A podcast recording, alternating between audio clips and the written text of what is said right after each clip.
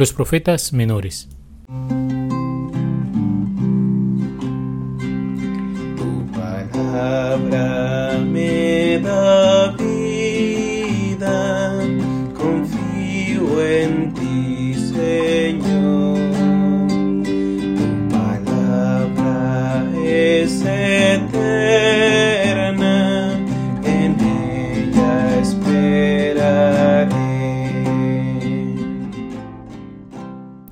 Hola queridos hermanos, continuamos con nuestra profundización acerca de la Sagrada Escritura en este pequeño curso de Biblia diseñado por el Padre Antonio Rivero. Hoy vamos a conocer a los trece profetas menores, Amos, Oseas, Miqueas, Sofonías, Nahum, Habacuc, Ageo, Zacarías, Malaquías, Abdías, Joel, Jonás y Baruch. Una breve introducción antes de entrar en materia. Amos, Oseas y Miqueas son contemporáneos de Isaías, anuncian la invasión a Siria como llamada de atención de Yahvé para que se restaure la alianza. Sofonías, Nahum y Habacuc viven los años del final del dominio asirio y la ascensión del imperio babilónico, lo que debe llevar a una restauración nacional y a una reforma religiosa. Ageo, Zacarías, Malaquías, Abdías y Joel proclaman la euforia nacionalista, la restauración de las instituciones y la reconstrucción del templo tras el destierro de Babilonia. Baruch era el nombre del secretario de Jeremías, en cuyo libro es manifiesto el interés por los exiliados.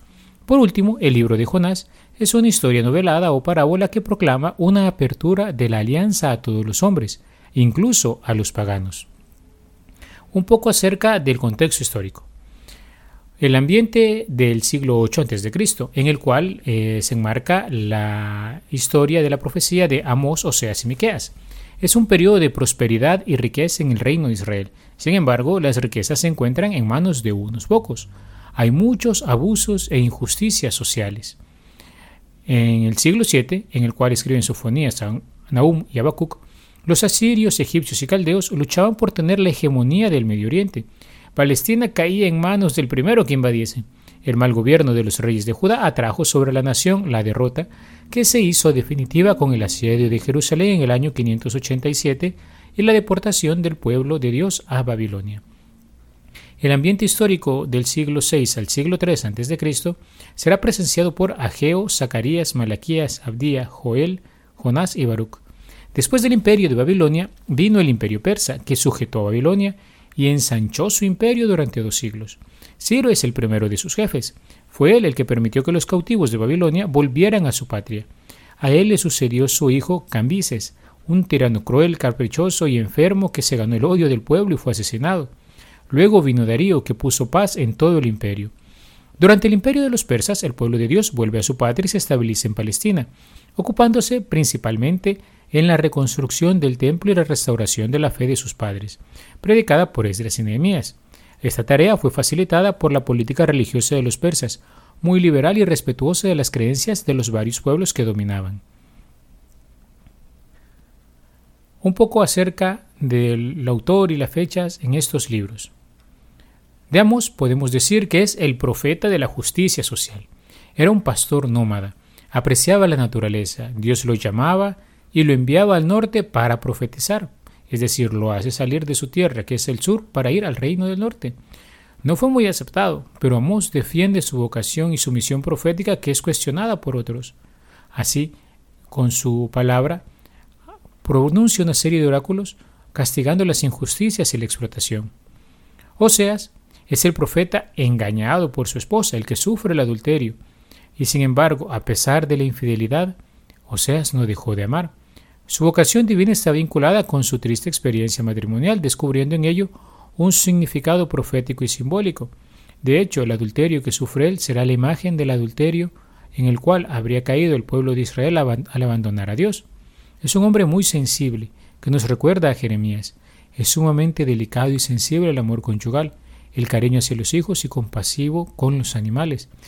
Es maravilloso contemplar en este libro, por ejemplo, cómo Oseas va presentando la relación entre Dios y su pueblo como un matrimonio, un matrimonio lleno de amor. Miqueas, por otra parte, es el profeta del juicio de Dios y defensor de los oprimidos y explotados, un poco imitando a Amós. En cada palabra suya se adivina la profunda crisis social que se vivía en el pueblo. Él es un hombre de campo. Y quizás en uno de sus versículos, en el capítulo 6, versículo 8, resume la predicación de sus contemporáneos, justicia, que hablábamos, amor, del cual habla Oseas, y humildad, que predicaba Isaías. Sofonías, que literalmente significa aquel que ya había protegido, predicó en Jerusalén, nos da a conocer el estado de Jerusalén antes de la reforma religiosa, sus idolatrías, sus costumbres extranjeras y paganas, el falso profetismo que estaba reinando, la continua violencia e injusticias que se manifestaban, y también nos hace conocer los sentimientos de los creyentes que aceptaron con entusiasmo y vivieron la reforma de Josías. De Nahum sabemos poco. Él literalmente significa aquel que Yahvé ha consolado. Predicó en Judá. El tema de su predicación es la caída de la ciudad de Nínive. Sin embargo, esta ciudad es tal vez el símbolo de todo el pueblo o ciudad que se opone a los planes de Dios. Habacuc, por otra parte, predicó cuando Nabucodonosor, rey de los caldeos con capital en Babilonia, iniciaba su dominio sobre las naciones vecinas de Asia Menor y sobre el pueblo de Israel. Es un profeta que se inserta en la problemática de su tiempo, opresiones, injusticias y atropellos. Abdías cooperó con su palabra en la misión de la restauración. Es llamado por lo mismo un profeta cultual por su interés en establecer el culto a Yahvé, retornando a la fidelidad de la ley del Deuteronomio. Ageo es el predicador de la gloria del nuevo templo restaurado. Aparece como un rígido fustigador del pueblo que se preocupa más en su interés y en sus cosas terrenas que en el culto y en el templo. Zacarías participó activamente en la restauración del pueblo de Dios y del templo. Joel parece influenciado por los profetas Malaquías y Abdías. No sabemos muchas particularidades sobre la vida de este profeta. Malaquías, que literalmente significa mi mensajero, le tocó vivir una época de gran escepticismo, pues no se habían cumplido las esperanzas suscitadas por Ageos y Zacarías para la reconstrucción del templo. El desánimo se había apoderado del pueblo y renacían los antiguos pecados en el culto y en la vida. La reacción de Malaquías será vigorosa. Jonás es un desconocido profeta del postexilio, que escribe su vocación y el mensaje que debe anunciar. Jonás tendrá que ir a Nínive, la gran ciudad y predicar contra ella, su destrucción a los cuarenta días. Baruch en hebreo significa bendito. Era el nombre del secretario de Jeremías, en cuyo libro es manifiesto el interés por los exiliados. Algunas veces Baruch leyó personalmente en público un presunto libro de Jeremías. No es pues extraño que su nombre encabece este libro que presenta a la comunidad de los desterrados en Babilonia con los ojos puestos en Jerusalén. Algunas características literarias de estos profetas.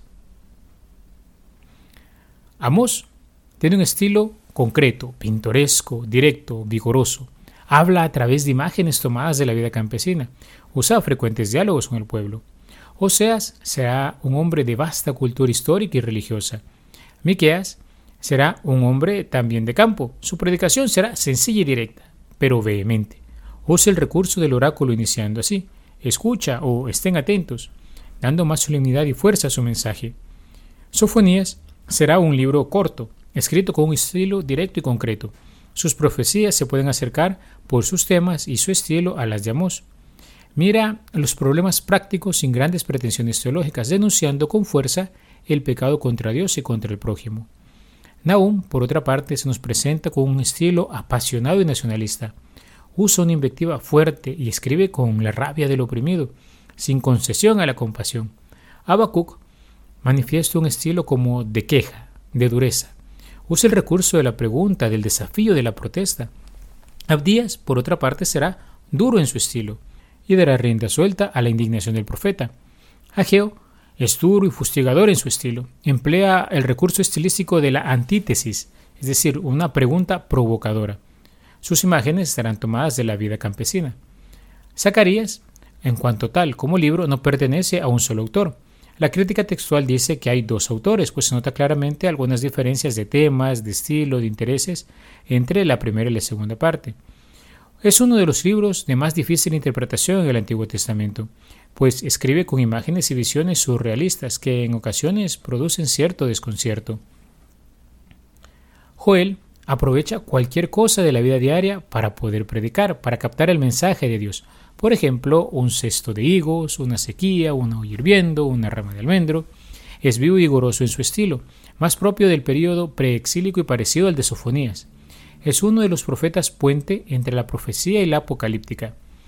Malaquías, por otra parte, utiliza el diálogo.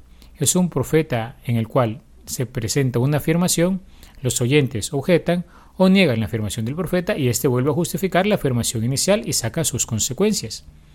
Jonás se trata de una narración didáctica, un midrash, como hemos explicado en otras ocasiones, con intención de enseñar una verdad. Baruch, eh, cuyo texto original se ha perdido, pero nos ha llegado en la versión griega de los 70, que los autores judíos admitían como auténtico y canónico, usa amonestaciones y palabras de consuelo. El vocabulario y ciertos giros sintácticos permiten suponer una mentalidad semítica en el origen de todo el libro. Semítico significa de carácter hebreo. Incluso se ha pensado en un original hebreo extraviado exigido por el supuesto uso litúrgico de este libro. Sobre los temas que tratan. Amos tiene nueve capítulos, y él reprocha el apartarse de la moral universal y de las reglas de la vida humana. Condena el lujo, la vanidad de las mujeres, el falso culto, el alejamiento de Dios y de su alianza, y habla del famoso Día de Yahvé. Describe y condena las injusticias del pueblo y la exhortación del pobre. Oseas, a través de su historia del matrimonio fracasado y de su amor renovado a la mujer infiel, anuncia con profunda emoción el amor personal y fiel de Dios por su pueblo, aunque éste haya sido infiel a la alianza y se haya prostituido, olvidando el pacto matrimonial con Yahvé. También utiliza una serie de reproches, amenazas y de invitaciones a la conversión. Miqueas se presenta en siete capítulos y él denuncia la explotación de los pobres, un culto exterior sin alma y, vacío, la banalidad de los jefes, la banalidad de los jefes y los falsos profetas.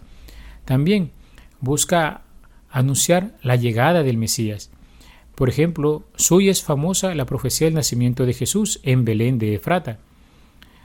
Luego también encontramos eh, unas secciones en las que se parece a un litigio jurídico. Dos partes que entran en conflicto, Dios y el pueblo. Dios echa en cara a su pueblo la poca correspondencia a tanta gracia divina. Y también encontramos cómo el pueblo reconoce su pecado y Dios le da esperanza de una próxima liberación. Sofonías son apenas tres capítulos que se pueden dividir en cuatro partes. El día de Yahvé sobre Judá y Jerusalén, el día de Yahvé sobre las naciones, amenazas a Jerusalén y promesas al resto de Israel. Recordemos, Sofonías eh, está presentando el día Yahvé como el día del juicio, el día en que todo será juzgado, y como si el pueblo no se convierte, pues sufrirá un castigo, pero también como siempre habrá un resto fiel que permanecerá. Nahum trata de un único tema, la ruina de Nínive. Habacuc también toca un solo tema, el problema de la justicia divina frente a las naciones. Abdías apenas tiene 21 versículos y habla del castigo a los edomitas y la restauración de Israel en el día de Yahvé. Ageo tiene una predicación que gira en torno a la restauración del templo y la gloria futura del pueblo fiel. Y cuando habla del futuro, habla de la escatología, del final de los tiempos. Zacarías eh, será un poco más variado. Recordemos que él nos hablará de la reconstrucción del templo por obra del Espíritu de Dios y la actividad de Zorobabel. se presenta un nuevo mundo futuro, que será el tema principal de sus visiones. También eh, al castigo de los enemigos seguirá la restauración gloriosa.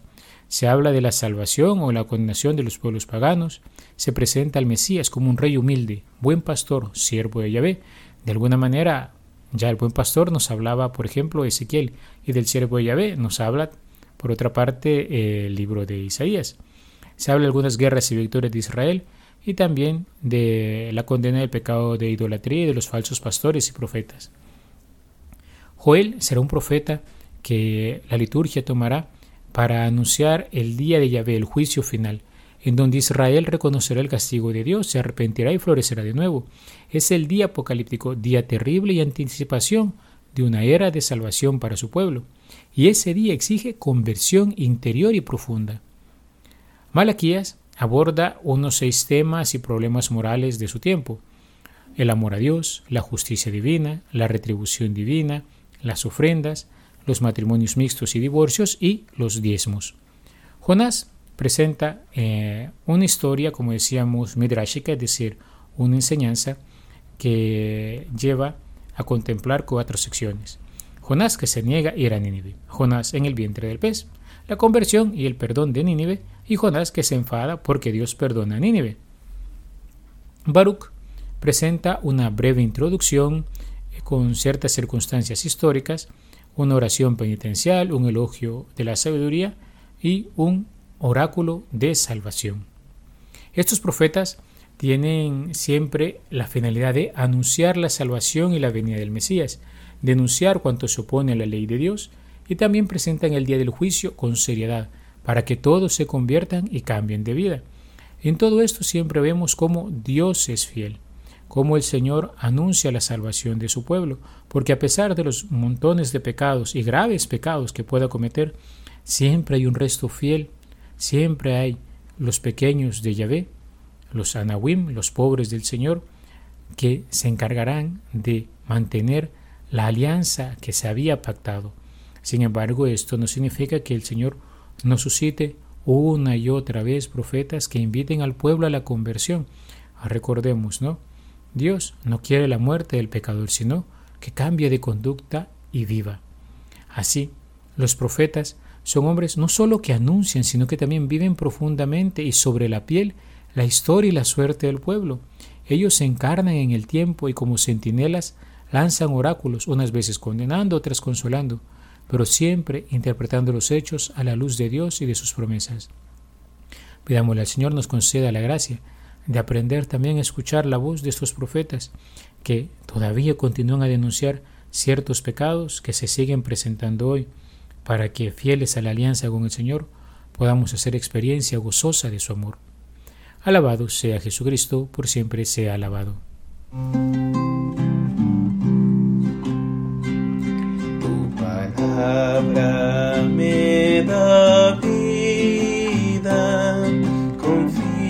en ti.